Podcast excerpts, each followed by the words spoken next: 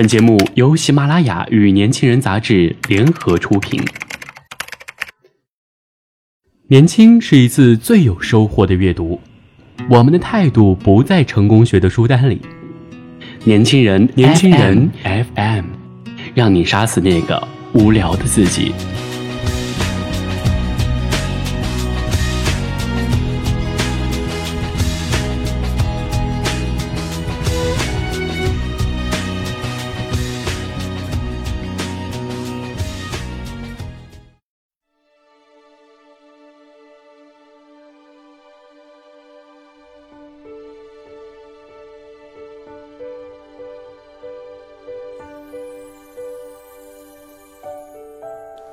Hello，大家好，欢迎收听今天的年轻人，我是主播舒杰。之前有和大家聊到过，舒杰是一名大四的学生，现在又恰逢冬季双选会的时间，周边许多朋友们都开始往返奔波于各大宣讲会，投简历进行面试。这段时间的面试下来，感触最大的是对未来的无限期许，以及现实的沉重打击。打击之下，对未来的希望不曾减少。或许这是我们现阶段生命中最难熬的一段时光，但是这段最难熬的时光会成为日后刻在美好时光钻石上最美丽的横切面。我大学毕业那年，让人印象最深刻的是非典，我们全年级的毕业生没办法出去找工作，学校提前一个月让我们毕业，我回家被禁足了一个月，老妈还不放心让我出去找工作。我去沈阳参加了几次人才招聘会，简历上的求职职位从设计变成策划，从策划变成文员，最后变成储备干部。那时候我最希望的就是哪家公司能给我来个电话，让我去入职。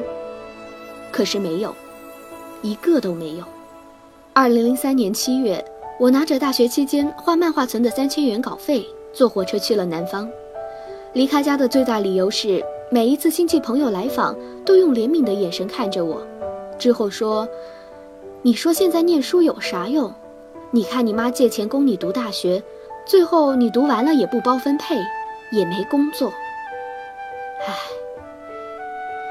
我至今都记得那声叹息之后的意味深长。我在网上投了简历，福建的一个学校要我去面试，我想都没想就觉得自己可以。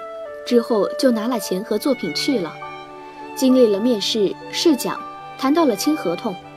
学校要求签约五年，离职后不允许在当地其他学校再任职。我觉得这是霸王条款，就帅气的走人了。之后又开始跑各种人才招聘会，发简历、接电话。南方的小企业特别多，很多布行也打着服装公司的招牌。我记不清楚我一天最多跑过多少场面试。也记不得和我面试的小老板聊了多少关于设计、情怀以及未来的话题。每次一番谈话后，老板都拍拍案板说：“来，现场打个板给我看看吧。”那时候我就觉得自己像是个废物。我要做的是设计，不是打板师傅。越面试越没有信心，钱也越花越少。我住的旅馆从单人间到四人间，午饭从有荤有素到全素。最后变成沙县小吃最便宜的拌面，我不敢给家里打电话，就躲在画吧里给那些 QQ 聊过但是没见过面的网友打电话。你那边怎么样啊？我这边不太好，我快一个月都没找到工作了，我很想家。那时候我才觉得，原来人生中最难熬的不是穷苦，而是寂寞。你在这个城市没有一个亲人，他们说着你不懂的闽南话，你来这里。是为了什么？后来阴差阳错，我陪人去面试，却意外的被留下。虽然做的还不是自己想要的设计，但是在我穷的只剩下火车票钱的时候，看见了转机。那年十月，北方的一家公司给我打电话，说之前招聘会拿过我的简历，对我现场的表现印象很深刻。现在有意招一个男设计师，问我可否去面试，我就好像看到了一丝希望。带着想回家、想做设计的双重渴望，从南方回到了北方。在分公司面试完，觉得一切都特满意。没想到到总公司报道的时候，才发现，原来那是一家特别破的家族企业。我有了一种上当受骗的感觉。事已至此，只能忍耐。总公司那段时间要赶春节之后的订货会，设计任务特别重。我们每个设计师每天要设计超过二十款作品，而且必须用四开纸纯手绘，并配合设计说明。每天晚上九点，老板来巡查，在会议室把所有的设计稿一字排开，好像皇帝翻牌子一样，点选稿件，决定下场制作样品。被选中作品越多的人，自然是被认可的程度越高；被选中作品越少的人，自然会受到打击和冷落。这是一场最残酷的厮杀。晚上十点之后，我才能回宿舍休息。宿舍朝北，没有暖气。十二月的北方，滴水成冰。我盖了两床棉被，头上还得搭一件军大衣，不然第二天一定会头疼。那时候，我觉得最难熬的不是寒冬，而是内心的不服输。我的作品入选订货手册的只有十二件。那年春节，我只有三天假期。我笑着和老妈说：“公司特别忙，老板和工人离不开我啊。”之后转身，含着泪，顶着鞭炮声离家。内心的苦楚第一次提示我，原来这就是长大。好不容易把订货会的货全部赶完，去公共澡堂的路上，我买到了一本北京出版的杂志，看到封底写着招聘编辑，就动了来北京的念头。之后，我用设计室的电脑写了一篇八千字的稿子，连同我的作品，用老板秘书的那台唯一可以上网的机器发了出去。两周后，我接到了可以入职的通知。二零零四年二月二十八日，没有任何怀疑，也没有任何经验，我带着从三个朋友那借来的一千五百元来了北京。七天之后，主编告诉我，我暂时不符合他的要求，要我做好准备。他找到合适的人，就会把我开除。这句话让我在之后的一年零二十四天里都过得战战兢兢，唯恐自己会被替换掉。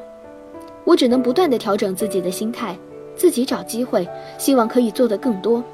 每天开始拼命地从头学，学自己不懂的策划，学待人接物，学着做版式设计，学着还要能让自己平衡，学着对自己说。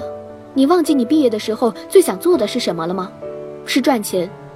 但是想要赚钱，你先要在这个城市活下来。二零零四年十月，我熬过了四个月的试用期，还了一千五百元的欠债，用了三个月的时间认识了一些画画的朋友，在离那些朋友比较近的北五环租了一套房子，房子每月八百元，我一个月工资是二千四百元，我没租过房子。不知道需要付三押一，之后只好央求房东，可不可以先给您两个月的，下个月我再给您两个月。房东最后同意了。两个月房租是一千六百元，交了房租我还剩下八百元，这要负担我一个月的饭费和路费。于是我决定开始兼职写稿子，什么都可以写，只要来钱快。后来我有机会去了电视台做节目撰稿，一个专题一百元。每周评一次，通过就有钱拿。那是一个日播的节目，我一个月最多可以通过八个专题。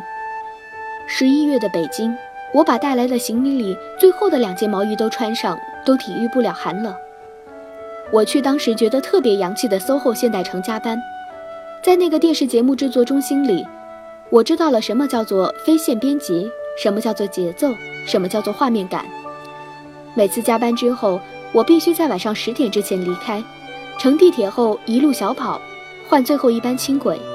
如果赶不上，打车回家要花五十元，那就意味着当天晚上的努力浪费了一半。下了轻轨，为了省下坐三轮车的三元钱，我就一路迎着北风小跑十分钟。十一点在小区门口的小吃店坐下，点一盘炒片，当做当晚的晚饭。吃之前我会喝一口存在这里的二锅头，暖暖身子。之后大喊一声：“嘿嘿嘿，加油！”那时候最大的愿望是千万不能生病，因为感冒会耽误工作。人生最难熬的那段日子，我从来不觉得辛苦。我每天躺在床上都会想很多，想家里欠下的那十万元外债，想着每个月如果能存一千元，距离十万元还有多远。想到这里，就会从噩梦里哭着醒过来。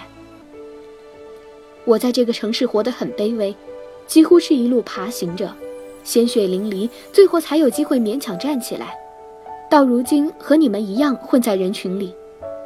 生命里那段最难熬的时光，成了日后刻在美好时光钻石上的横切面。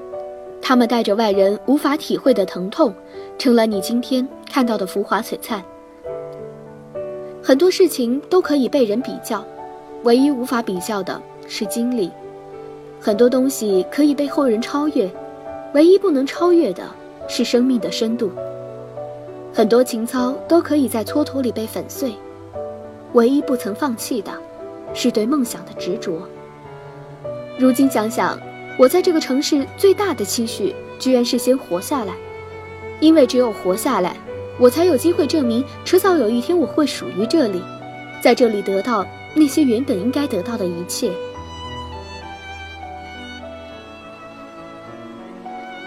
好了，今天的节目到这里就结束了，感谢您的收听。想了解更多关于年轻人 FN 的信息，请关注微信公众号 Youngs 一九八一，或直接搜索“年轻人”即可。